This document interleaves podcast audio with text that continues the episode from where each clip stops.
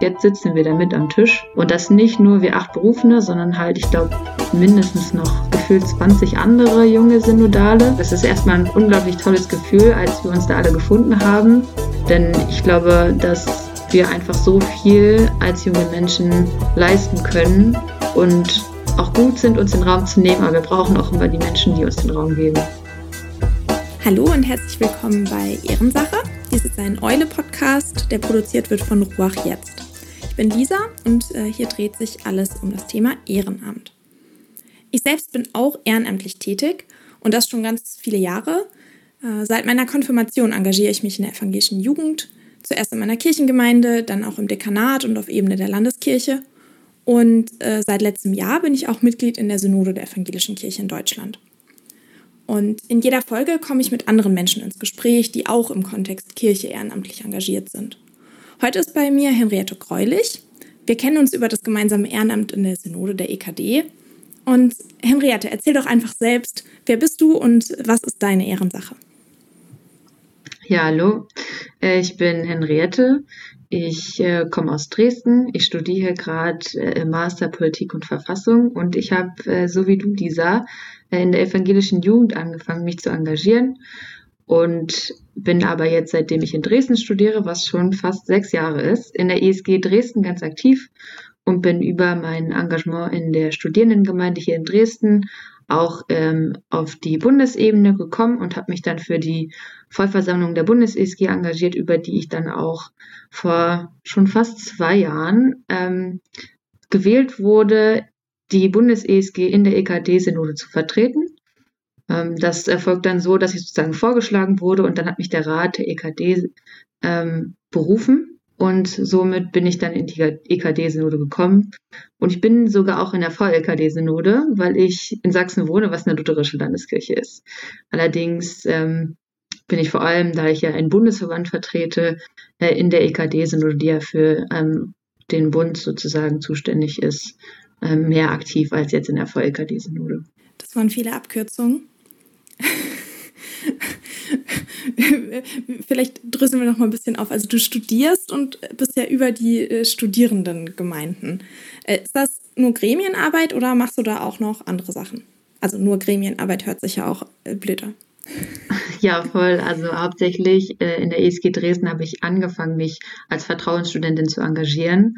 Ähm, und da macht man vor allem das, die Organisation im Gemeindeabend also in der, in der Gemeinde. Das heißt, ich habe Gemeindeabende organisiert, ich habe mit einem anderen Team Gottesdienste gemacht, Ausflüge, so. Das, was man so jede Woche im Semester in einer Studierendengemeinde an Veranstaltungen machen will. Und die ganzen Gremienarbeiten, die sind dann eher auf der Bundes-ESG-Ebene. Das heißt, dort kommen dann alle Delegierten oder alle, die möchten, ähm, aus den einzelnen Orts-ESG zusammen und beschließen dann äh, bestimmte Statements oder wählen Leute in wichtige Gremien oder schicken Delegationen zu ähm, anderen Gremien, also zum Beispiel zu den Katholik katholischen Hochschulgemeinden. Das heißt, in erster Linie habe ich angefangen und diese ganzen Gremienarbeiten, ähm, weil es ist natürlich schön, sich da zu engagieren, wo man auch zu Hause ist. Und ich habe auch in der ESG so ein zweites Zuhause für mich in Dresden gefunden. Wir haben eine ganz tolle Villa in Dresden und da habe ich tatsächlich mehrere Tage in der Woche verbracht. Später war ich dann auch im geschäftsführenden Ausschuss der Gemeinde und habe die Öffentlichkeitsarbeit der Gemeinde gemacht. Das heißt, äh, ich habe Plakate gemacht, äh, Social Media Arbeit und konnte somit mich für die Gemeinde engagieren, aber habe auch weiterhin Gottesdienste mitgestaltet und das gemacht, worauf äh, ich Lust hatte und wo ich mich einbringen wollte. Das hört sich schön an. Also gerade der Punkt mit der zweiten Heimat ist ja auch ein, ein Grund, sich dann zu engagieren, oder? Also, oder was, was, was, äh, was, was gibt dir das auch, dich ehrenamtlich zu engagieren? Also es gibt mir vor allem die Freude, mich mit anderen Menschen äh, zusammenzusetzen und schöne Momente zu erleben ähm, ich finde es ja schon wie so eine Freizeitaktivität, die auch äh, für mich schon seit Jahren sehr viel Raum einnimmt, einfach weil es ähm, mir so viele schöne Begegnungen bringt und auch meistens ein Ort ist, an dem ich mich selber ausprobieren kann und in dem ich zusammen mit anderen Menschen was gestalten kann. Und für mich ist es super wichtig. Ähm, ich bin sehr super gerne mit anderen Menschen zusammen Und die ESG war immer ein Ort, wo Leute, die halt durch ihren christlichen Glauben halt verbunden sind, zusammenkommen und einfach eine schöne Zeit haben. Und sei es Gottesdienste zu gestalten oder sei es auf eine Freizeit äh, zu gehen oder sei es Wandern in der sächsischen Schweiz, die ja hier vor unserer Haustür ist in, in Dresden, ähm, oder Tischkicker zu spielen. Für mich war das immer ein Ort, um mit Leuten, die auch vielleicht einen gleichen Hintergrund wie ich haben, also die studieren, jetzt nicht unbedingt das gleiche Studienfach, äh, zusammenzukommen und irgendwie äh, schöne Sachen zu machen.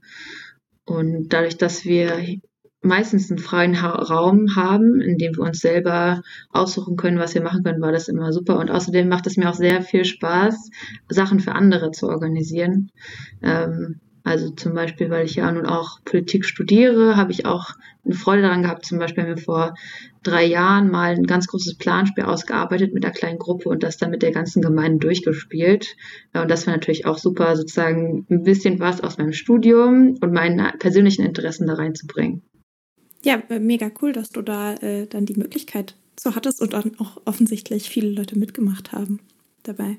Du, du hast dann, äh, du hast gesagt, dass du ja dann ähm, auch über die ESG-Arbeit in der Bundes-ESG gelandet bist. Das ist jetzt wieder mehr Gremienarbeit.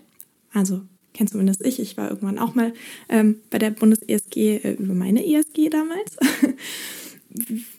Wie erlebst du dann die, die Bundes-ESG? Also ist ja jetzt nochmal eine, eine andere Ebene. Ja, also für mich ist, glaube ich, die Bundes-ESG vor allem deswegen wichtig, weil es ein Ort ist, wo ähm, engagierte Menschen aus Studierendengemeinden ähm, aus ganz Deutschland zusammenkommen können und sich ähm, auch austauschen können, wie so die unterschiedlichen ESGen sind. Also da stellt man sehr schnell fest, das ist jetzt meine persönliche Erfahrung, dass so ähm, ESGen in in den alten und neuen Bundesländern schon unterschiedlich gestrickt sind. Und ich glaube, jetzt, wo auch kirchlich sich super viel verändert und verändern muss, können wir da immer sehr viel voneinander lernen und von den Erfahrungen auch mitnehmen. Und deswegen ist dieser äh, überregionale Austausch sehr wichtig. Also in Sachsen sind wir sehr verbunden innerhalb also in, mit den sächsischen ESG. Wir haben auch sozusagen so das regionale Gremium der Sachsen ESG, was da sehr viel macht und gemeinsame Veranstaltungen macht. Aber für uns ist es trotzdem super interessant, kennenzulernen, was macht eigentlich die ESG Bielefeld zum Beispiel oder Paderborn, äh, wo du ja mal aktiv warst. Ähm, und natürlich wollen wir auch als Bundesverband unsere Interessen irgendwo vertreten. Und deswegen ist es auch so wichtig, dass wir die Möglichkeit haben, zwei Menschen vom Bundesverband in die EKD-Synode zu delegieren, weil wir dort dann mitarbeiten können und unsere Interessen anbringen können. Denn ähm, Studierendengemeinden gibt es wirklich überall, fast an nahezu allen Hochschulstandorten und sind nun mal ein Ort, wo neben der evangelischen Jugend junge Menschen, junge Christen zusammenkommen können. Und deswegen ist es uns ein besonderes Anliegen, dass wir, dass wir auch die Interessen oder die Anliegen dieser Studierenden äh, vertreten können. Und deswegen sind wir gerne in der EKD-Synode, deswegen sind wir aber auch im christlichen Weltverband der Studierendengemeinden aktiv und treffen uns auch mit anderen evangelischen Werken, die es so in Deutschland gibt, die in irgendeiner Art und Weise mit der ESG verbunden sind. Mhm. Ähm, Studium ist ja auch so eine, also ist ja eigentlich schon ein sehr, sehr krass abgegrenzter Bereich, ne? genauso wie ja auch äh, evangelische Jugend geht ja offiziell bis 27. Ich weiß nicht, ob äh, bei den Studierendengemeinden geht es wahrscheinlich darum, ob man halt immatrikuliert ist in irgendeiner Uni. Ist das, also ich sage jetzt immer so, so keine Ahnung, die letzten zehn Jahre war ich halt in der evangelischen Jugend. Äh, die, die meisten Leute studieren gar nicht so lange. Ist das auch ein Problem, dass da mehr Fluktuation ist? Die Fluktuation in Studiengemeinden ist, glaube ich, so eine Sache, die Studierendengemeinden ausmacht. Ähm, theoretisch würde ich sagen, dass man nicht immatrikuliert sein muss, um in eine Studierendengemeinde zu gehen. Ähm, es kommt tatsächlich aber, glaube ich, nur sehr selten vor, dass zum Beispiel auch Auszubildende in, in Studierendengemeinden gehen. Es geht eher um ähm, da zu sein für die Menschen, die sozusagen in dem Alter sind. Also wenn du nach der Schule fertig bist und dann halt dich weiterbildest, sei es nun jetzt ein Studium oder eine Ausbildung oder alles andere. Dadurch, dass natürlich aber die meisten Studierendengemeinden direkt an Hochschulen angeknüpft sind, bestehen sie nahezu nur aus Studierenden. Ähm, aber auch zum Beispiel Promotionsstudierende sind aktiv und in Dresden auf jeden Fall machen wir auch mal mindestens einen Gottesdienst, wo wir alle Leute, die irgendwie an der Uni arbeiten, einladen. Da kommen dann auch mal ProfessorInnen oder Dozierende zum Gottesdienst. Aber sicherlich ähm, ist es hauptsächlich für Studierende da.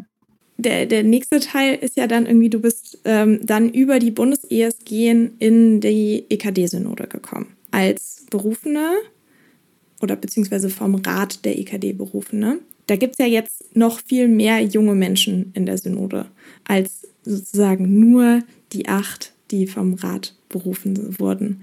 Magst du darüber einfach auch gerade was erzählen? Ja, voll gerne. Also erstmal muss man sagen, dass ähm, bis zu dieser neuen Legislaturperiode die acht jungen Menschen, die von den evangelischen Jugendverbänden, also der AJ, der SMD und der Bundes-ESG vom Rat berufen worden sind, vorher kein Stimmrecht hatten. Die hatten nur Gaststatus bei den Synodaltagungen.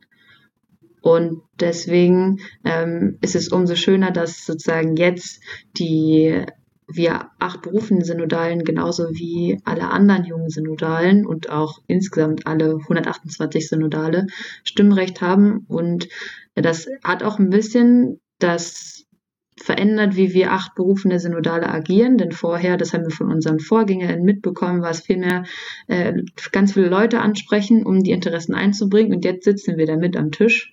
Und das nicht nur wir acht Berufene, sondern halt, ich glaube, mindestens noch gefühlt 20 andere junge Synodale. Das heißt, wir sind allein schon über 25 Menschen, die irgendwie äh, auch mehr halt versuchen, die jungen Interessen der Kirche einzubringen. Und das ist erstmal ein unglaublich tolles Gefühl, als wir uns da alle gefunden haben bei der ersten Synodaltagung. Aber auch jetzt, jetzt sieht man sich ja immer mal wieder, so wie jetzt bei dieser Podcast-Aufnahme oder auch bei irgendwelchen anderen Veranstaltungen in Karlsruhe, wo ich jetzt war bei der Versammlung vom Öko Ökumenischen Rat der Kirchen, habe ich auch drei andere junge Synodale getroffen, weil das in der Regel auch super engagierte Leute sind und dann trifft man sich überall und kann aber auch so einfach zusammen gestalten.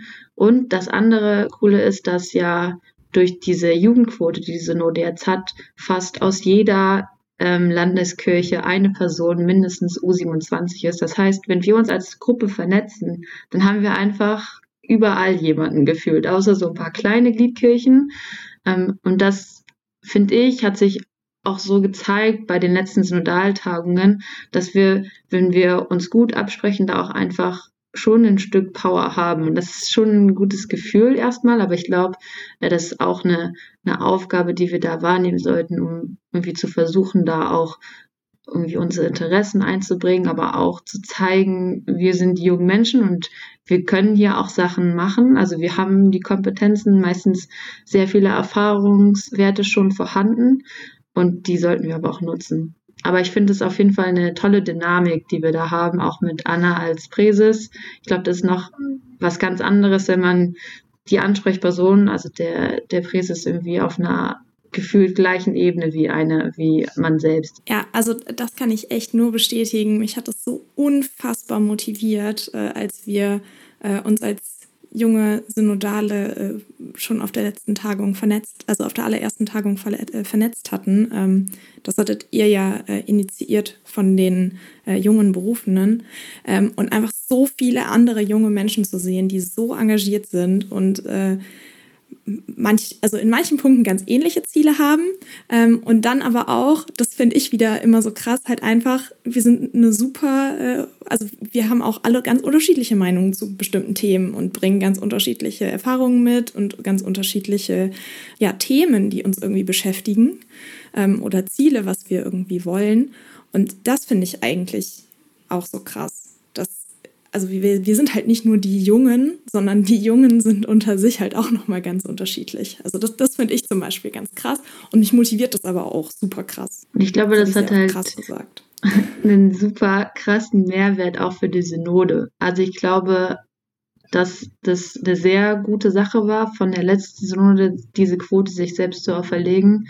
Und ich glaube, das hat auch sehr viel an der Dynamik geändert, von dem, was ich jetzt mitbekommen habe. Aber wir müssten nun mal die jungen Menschen früh mit einbeziehen. Und ich glaube, dass da auch schon viel Verantwortung ähm, übertragen werden kann. Und ich finde, das sieht man jetzt auch, wo die jungen Menschen äh, sich engagieren, auch innerhalb der Synode. Also da haben auch viele, haben wir uns natürlich auch als Gruppe der jungen Synodalen abgesprochen, so ein bisschen, dass wir da auch gut vertreten sind. Aber ich glaube, das ist auch super wichtig, dass wir uns da unterstützen als junge Synodale. Ähm, weil es für viele auch einfach eine super neue Plattform war, in die man sich erstmal eingewöhnen musste. Aber das hat einem auch super viel Halt gegeben gleichzeitig, dass man wusste, okay, ich habe jetzt die Unterstützung von gefühlt mindestens 25 Synodalen und wenn die mir vertrauen, dann kann ich da auch mit einem besseren Gefühl reingehen und das ist natürlich eine tolle Möglichkeit und auch wie du meintest, es gibt einem unglaublich viel Motivation. Und für ja. Freude auch. Ja, total, total. Also mir macht, äh, also auch wenn andere immer sagen, Gremienarbeit ist super langweilig, ich muss sagen, mir macht das schon echt Spaß. Also gerade auch mit den, den Menschen da zusammenzuarbeiten, mit denen ich da zusammenarbeiten darf. Ja, also ich glaube, ähm, vielen Leuten, die in der Synode sitzen, macht Gremienarbeit Spaß, vor allem den jungen Menschen. Mir macht es auch unglaublich gerne, ich mache es unglaublich gerne, deswegen bin ich auch in verschiedenen Gremien aktiv auch mit äh, unterschiedlichen Menschen, weil ich habe das Gefühl, das gibt mir auch super viel selbst für meinen, für meinen Alltag, der manchmal ein bisschen trist beim Studieren Dasein wirkt äh, Zeit, dann solche Tagungen zu haben und das gemeinsam auch vorzubereiten und dann, auch wenn es dann vielleicht zwischendurch anstrengend ist, in Sitzungen ist, tolle Gespräche zu haben oder tolle Abende mit anderen Menschen zu haben. Und für mich kommen da meistens auch so super ähm, tolle Gespräche raus. Ich bin dann immer überrascht, was, was man nicht auch noch von allen, also von vielen Menschen dann durch so kleine Gespräche lernen kann. Und das äh, finde ich richtig toll. Ja. Ja, was ich auch immer, oder was, ich immer wieder super bewundernswert finde, ist dadurch, dass ja die ähm, EKD-Synode als ein demokratisches äh, Gremium, ne, was ja, also es werden von ganz verschiedenen Ebenen die Leute dahin äh, delegiert, also aus den unterschiedlichen Landeskirchen, dann kommen noch die Berufenen dazu. Bei der Synode sind ja dann auch noch die VertreterInnen der Kirchenkonferenz und auch aus dem Rat dann dabei. Und das sind einfach so viele Kompetenzen, die da zusammenkommen aus ganz Deutschland, äh, die dann in der EKD-Synode einfach über Belange reden, die halt irgendwie also das ist manchmal auch kompliziert, weil alle irgendwas anderes wollen und aus unterschiedlichen Bereichen kommen und die Kenntnisstände auch teilweise unterschiedlich sind. Ähm, aber oder zumindest in der Einschätzung der Relevanz bestimmter Fragen, die, die ganz unterschiedlich sind. Ähm, aber diese, diese Kompetenz erlebe ich einfach als so bereichernd von diesem Gremium. Ja, da kann ich dir auf jeden Fall voll zustimmen. Also dann, und dann sind da immer noch relativ viele Leute vom Kirchenamt da, die so die ganzen Hintergrundinformationen liefern. Und natürlich kann man sich gar nicht mit allen Themen irgendwie gut auskennen und versucht sich dann in einige Themen einzuarbeiten. Aber das nehme ich auch immer als super bereichernd wahr. Gerade Menschen, die vielleicht schon länger dabei sind und dann ihre Erfahrung geben können, aber auch dann die Jungen, die vielleicht dann mal den Finger in eine Wunde legen, wo man dann, dann sieht, ähm, was für neue Menschen vielleicht gerade gar nicht so viel Sinn ergibt und dann auch mal kritische Rückfragen stellen kann und dann auch mal darüber nachgedacht wird, okay, wir machen das jetzt zwar schon eine Weile so, aber brauchen wir das wirklich? Oder ist es da vielleicht an der Stelle mal gut, Sachen zu verändern? Und ich glaube, das ist für so ein Gremium ähm, super wichtig, dass man so einen guten ähm, Austausch zwischen erfahrenen Menschen, jetzt dadurch, dass sie schon länger dabei sind, weil ich finde, Erfahrung kommt nicht nur durch Länge im Amt, sondern auch durch andere Sachen, aber auch durch Personen, die einen neuen Blick drauf werfen und da auch neue Impulse reinbringen können, weil sonst äh, schlafen wir irgendwann alle eingefühlt und äh, Kirche muss sich nun auch mal weiterentwickeln und solche Gremien sind, glaube ich, da ein guter Ort, um das voranzubringen. Ja, das, das hoffen wir. An dieser Stelle unterbrechen wir mit einer ganz kurzen Nachricht aus der Eule-Redaktion. Hi, ich bin Eva. Gemeinsam mit Max und Philipp habe ich 2017 die Eule gegründet, das Magazin für Kirche, Politik und Kultur. Gemeinsam mit unseren AutorInnen machen wir Kirchen- und Religionsnachrichten für eine neue Generation. Dabei brauchen wir deine Unterstützung. Mit einem Eule-Abo bezahlst du den unabhängigen Journalismus der Eule, denn wir werden von keiner Kirche finanziert. Du sorgst dafür, dass wir unsere AutorInnen fair bezahlen können und leistest damit einen Beitrag für die Stimmenvielfalt in den Kirchen. Ab drei Euro im Monat bist du dabei. Mach mit und schließ jetzt ein Eule-Abo ab. Du hast eben schon angesprochen, dass die jungen Menschen äh, sich auch so ein bisschen äh, also nicht, nicht abgesprochen haben in dem Sinne, sondern eher nur, dass alle nicht dasselbe machen wollen, aber dass wir ähm, auch auf ganz unterschiedlichen Ebenen uns noch zusätzlich innerhalb der Synode engagieren. Ich zum Beispiel äh, habe äh, die Rolle der, einer, einer der SprecherInnen im äh, Gesprächskreis übernommen. Das ist eine synodale Arbeitsgruppe. Und du hast das für eine andere synodale Arbeitsgruppe gemacht. Erzähl den ZuhörerInnen mehr darüber. Genau, also ich bin auch Sprecherin einer synodalen Arbeitsgruppe. Die synodale Arbeitsgruppe heißt Gruppe Offene Kirche. Ähm, es gibt derzeit drei synodale Arbeitsgruppen äh, innerhalb der EKD-Synode, deren man sich frei zuordnen kann. Also ich glaube, jeder und jedem Synodalen ist es da frei gelassen, ob man zu deren Treffen gehen will oder nicht. Ähm, genau, also man trifft sich dann auf den Tagungen, aber auch ähm, jetzt in äh, digitalen Vorbereitungstreffen. Und so wie ich das von Anfang an wahrgenommen habe, haben die einzelnen drei Arbeitsgruppen so eine kleine politische Orientierung, aber auch sozial-gesellschaftspolitische Orientierung. Ähm, im, Groben wurde uns auch am Anfang gesagt, es gibt eine, die so ein bisschen liberaler ist, eine so ein bisschen konservativer und dann gibt es eine so, die in der Mitte ist und so, das kannst du mich jetzt vielleicht verbessern, aber die keinen Bock auf diese Zweiteilung hat und deswegen so in der Mitte ähm, vorhanden ist. Ähm, ich bin tatsächlich auch in die synodale Arbeitsgruppe offene Kirche gegangen, weil das von meiner Vorgängerin so empfohlen wurde, weil da gesagt wurde, okay, das ist das, wo ein bisschen liberal-progressiv gedacht wird. Das passt sehr gut in das Bild von so einer Bundes-ESG und um da zu vertreten, ähm, ist es gut, da drin zu sein. Und dann habe ich mich auch ein bisschen, muss ich auch recht zugeben, aus, ähm, wie sagt man, politischen, taktischen Gründen als Sprecherin wählen lassen, weil das ähm, wurde mir auch so ans Herzen gelegt, einfach ein guter Ort ist, um Themen anzubringen.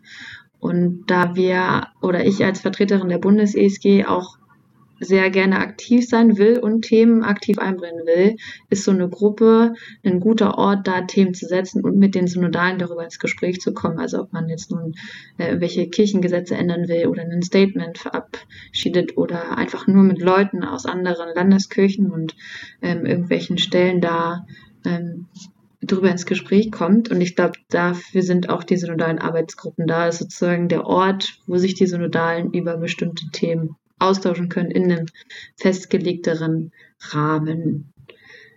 Ja, also ich, ich das ist tatsächlich, ich finde es so schwer. Ich habe so vielen Menschen schon versucht zu erklären, was diese synodalen Arbeitsgruppen eigentlich machen. Und ähm, also ich würde sie auch beschreiben als einen Ort der synodalen Meinungsbildung einfach. Ähm, es ist ja tatsächlich nicht vorgeschrieben, dass man daran teilnehmen muss an den Sitzungen. Was eine Besonderheit ist, ist, dass die Synodalen da wirklich unter sich sind. Also zumindest ist es im Gesprächskreis so. Äh, während ja zum Beispiel in den Ausschüssen auch die Leute aus dem äh, Kirchenamt, die das begleiten, zum Beispiel halt die GeschäftsführerInnen der Ausschüsse sind. Und das ist in den synodalen Arbeitsgruppen anders. Also die synodalen Arbeitsgruppen haben zwar Sprecherkreise, die dann auch mit dem Präsidium in Kontakt stehen, aber das sind eben nur Synodale, die da äh, unter sich sind. Und was halt auch eine Besonderheit ist, ist, dass diese äh, synodalen Arbeitsgruppen eben nicht öffentlich tagen, also halt nur Synoden öffentlich. Also die Synodalen können untereinander sozusagen tauschen und können auch mal in eine andere synodale Arbeitsgruppe gehen, wenn sie das möchten. Äh, aber grundsätzlich ist es halt äh, Tagen, die unter Ausschluss der Öffentlichkeit. Das war ja zum Beispiel jetzt bei der letzten Tagung irgendwie ein Riesenthema, weil die synodalen Arbeitsgruppen ja bei der Ratswahl eine größere Rolle gespielt haben. Und da habe ich äh, auch mitbekommen, also ich meine, man liest ja zwischendurch auch immer, was über die Synode äh, ge geschrieben wird. Und wo irgendwie kritisiert wurde, dass wir halt immer wieder die Sitzung unterbrochen haben, um in den synodalen Arbeitsgruppen zu sprechen um uns da irgendwie äh, auszutauschen. Ähm, aber das ist, also ich weiß nicht. Wie, wie würdest du das beschreiben? Fandest du das auch so? Also ich muss erst mal sagen, also dass es wurde mal gesagt, wir hätten quasi nichts gemacht bei der Ratswahl, aber im Hintergrund, wir haben uns einfach die ganze Zeit haben wir uns gefetzt im Hintergrund und geredet und so viel diskutiert an diesem Tag. Ich, es war ja online und ich habe einfach nur von einem Zoom-Raum in den anderen gewechselt. Es war einfach, es war irgendwie krass. Wir haben so viel gemacht und dann habe ich irgendwo gelesen, oh, EKD-Synode macht ja gar nichts, sie machen ja nur Pause. Ja, ich glaube, dass für alle Leute, die halt nicht in diesem nicht öffentlichen Teil dabei waren, dass es wirkte, als hätten wir Pause gemacht. Wobei ja immer, wenn wir Pause beantragt haben, wir ins nächste Zoom-Meeting gehoppt sind.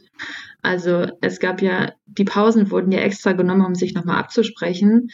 Und weil bei der Ratswahl ja für jeden ähm, Person, die gewählt wurde, eine sehr große Mehrheit einfach da sein muss, um überhaupt reingewählt zu werden.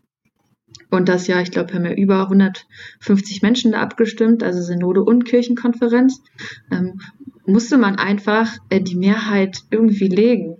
Und die synodalen Arbeitsgruppen waren der Ort, wo sich Menschen ausgetauscht haben und Präferenzen festgelegt haben. Und dann war der zweite Schritt, dass wir noch zwischen den Gruppen das kommunizieren mussten. Also dass äh, man dann, dann sind wir ins nächste Zoom-Meeting gehoppt und dann musste man ja eigentlich wieder zurück ins Arbeitsgruppenmeeting gehen, um zu sagen, hey, wir haben das jetzt abgesprochen, ähm, wenn wir gerne diese Person haben, eine andere Arbeitsgruppe will die Person haben und dann konnte man sich vielleicht so ein bisschen einigen und dann hat man gewählt. Und weil wir das aber gerade, weil es, glaube ich, online war, einfach nur so einen bestimmten Schritt machen können, haben wir halt für jede, für jeden Wahlgang wieder eine Pause gemacht oder also sind ins, wieder ins nächste Zoom-Meeting gekommen. Also ich glaube, das war ja nur, dass wir am Ende dann mal drei Leute gleichzeitig gewählt haben, geführt. Ähm, aber ja, also ich habe an dem Tag auch sehr wenig Pause gehabt. Ich habe das Gefühl gehabt, wir sind da einfach nur von, von Zoom-Session zu Zoom-Session gehoppt. Und ich glaube, dass da, gerade auch weil es online war, diese synodalen Arbeitsgruppen sehr wichtig waren, weil man musste sich einfach absprechen, sonst hätten wir, glaube ich, noch viel, viel länger gewählt. Und du meintest schon, du beschreibst die synodalen Arbeitsgruppen immer als einen Ort der Meinungsbildung.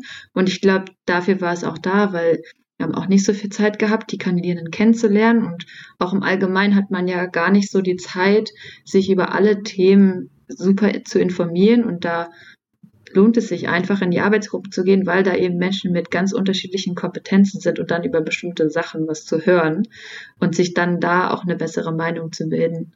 Und klar hat dann irgendwie jede Arbeitsgruppe so ein bisschen ähm, eine Agenda auf jeden Fall oder auch in irgendeiner Art und Weise eine politische Richtung. Aber ich glaube, ähm, die sind jetzt nicht zu vergleichen mit so Fraktionen äh, im Bundestag oder so, sondern es ist viel lockerer und auch nicht so trennscharf und ich glaube, ähm, das ist eigentlich auch ganz gut und ich finde es auch eine gute Sache, dass Synodale auch zwischen den Arbeitsgruppen hin und her wechseln können. Also bis auf die Sprecherin vielleicht, da ist ein bisschen schwierig, aber dass man da einfach schauen kann, wo auch die eigenen Interessen liegen und auch die Interessen liegen von der Landeskirche oder dem Verband, den man da halt vertritt in der Synode.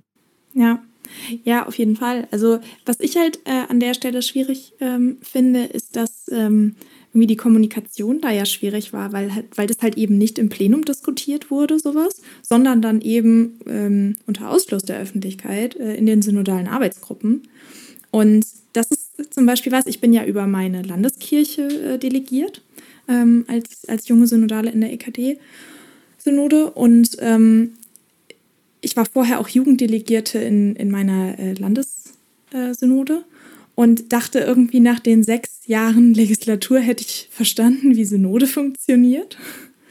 Also habe ich gedacht, weil dann kam ich ja in die EKD-Synode, die ja eine andere Synode ist als meine Landessynode und musste da Sachen nochmal ganz neu lernen. Und zum Beispiel das mit den synodalen Arbeitsgruppen ist was, was ich aus meiner Landeskirche auch nicht kenne. Da haben wir sowas nicht. Ähm, generell ähm, also ich bin äh, in der Evangelischen Kirche in Hessen und Nassau. Da haben wir eine Synode, die eigentlich auf der Tagung selbst ausschließlich im Plenum arbeitet. Und auch die Ausschüsse tagen zwischen den Synodaltagungen und bereiten Sachen vor und gar nicht auf der Tagung selbst. Das ist ja zum Beispiel auch was, die Ausschüsse, also die sind ja thematisch sortiert, da können die Synodalen sich äh, nach Interessenlage zuordnen. Ähm, und es wird dann auch gewählt als ein Gesamtabschluss, wo nur geguckt wird, dass halt in jedem Ausschuss Menschen sind. Und das ist zum Beispiel so ein Punkt, den ich einfach neu lernen musste, dass eben auch Sachen unter Ausschluss der Öffentlichkeit diskutiert werden. Das war für mich auch eine neue Erfahrung. Ähm, ich muss aber sagen, dass ich trotzdem einen guten Ort der Meinungsbildung finde in den synodalen Arbeitsgruppen, weil ich das, also zumindest erlebe ich das im Gesprächskreis so, auch als einfach einen Ort wahrnehme, wo man äh, irgendwie nochmal unbedarfter Fragen stellen kann, wenn man irgendwas nicht verstanden hat, wo wir uns eigentlich gegenseitig auch helfen dabei, äh, Dinge zu verstehen ähm, oder auch Vorgänge zu verstehen. Äh, weil das finde ich auch als Synodale manchmal noch schwierig zu begreifen. Ich weiß nicht, wie es dir da geht. Auf jeden Fall. Ich habe das Gefühl, die Synode, die IKD-Synode besteht aus einigen ungeschriebenen Gesetzen, die man äh, gerade was Prozesse und Abläufe angeht, irgendwie befolgen muss. Aber wenn man davon nicht so viel Ahnung hat, dann muss man erstmal schauen, wo man zum Beispiel an welcher Stelle man eigentlich einen Antrag einbringen muss. Ähm, und da sind die synodalen Arbeitsgruppen eigentlich super hilfreich. Ich glaube, jetzt der Gesprächskreis vielleicht ein bisschen mehr, was das angeht, als jetzt die GOG, weil die Gruppe Offene Kirche so manche Zoom-Sessions irgendwie während der Synode 50 bis 60 Leute hatte. Und das war digital dann schon super schwierig, das überhaupt zu koordinieren. Ähm, und ich glaube, da ist es vielleicht auch noch was anderes, wenn man sich dann hoffentlich in diesem Jahr mal in Präsenz trifft, weil dann kann man auch viel mehr solche kleinen informellen Gespräche auch während der Arbeitsgruppen führen mit Leuten, die man vielleicht schon kennt und dem man, zu dem man auch ein bestimmtes Vertrauensverhältnis hat. Weil, und ich glaube, das äh, ist total hilfreich und auch sehr wichtig, dass es das gibt, weil man sich ja auch jetzt nicht alles im Plenum besprechen kann und vielleicht auch da der Raum ist, um Fragen zu stellen, die man vielleicht jetzt äh, sonst nirgendwo anbringen kann, um halt Sachen nochmal abzuklären.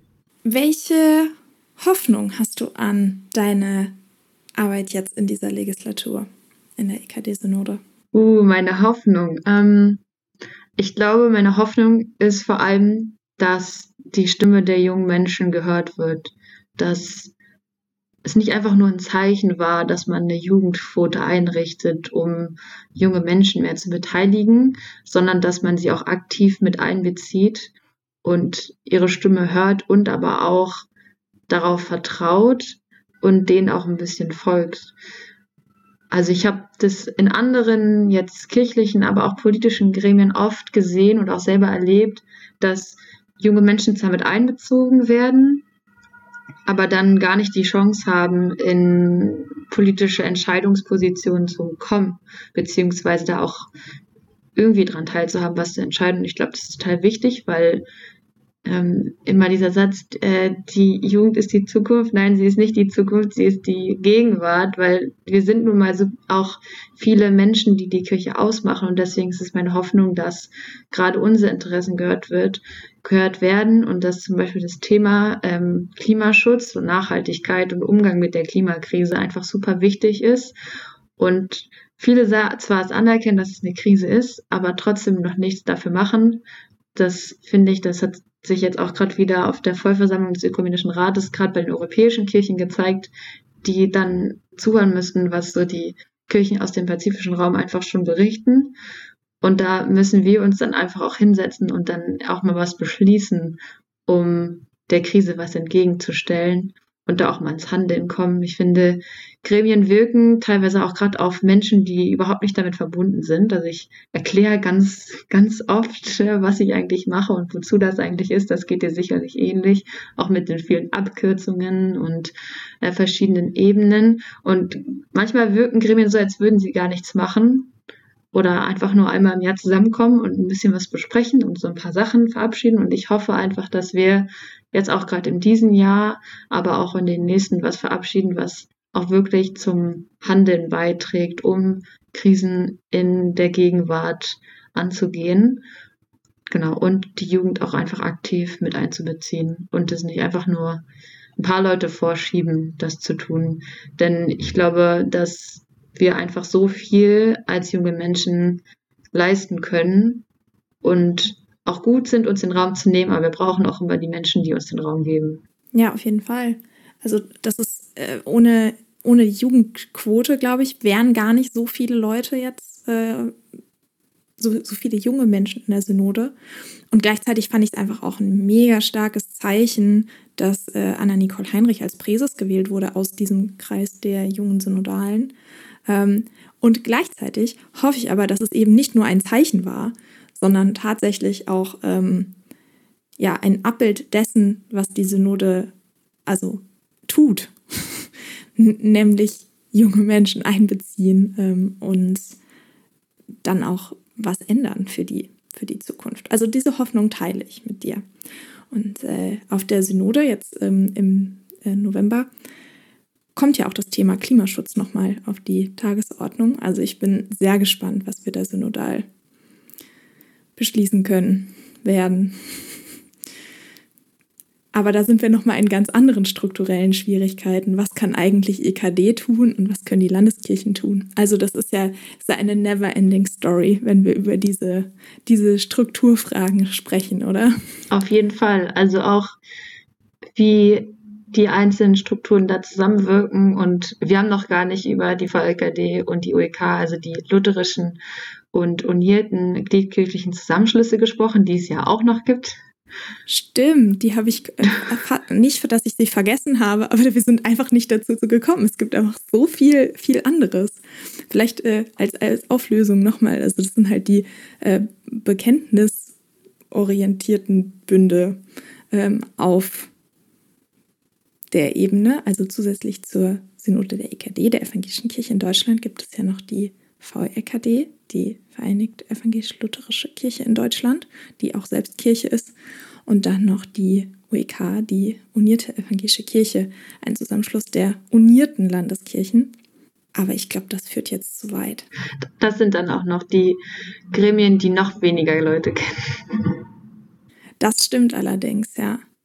Vielleicht äh, kommen wir da mal anders nochmal zu, darüber zu sprechen. Ähm, ich danke dir auf jeden Fall sehr für das Gespräch, Henriette.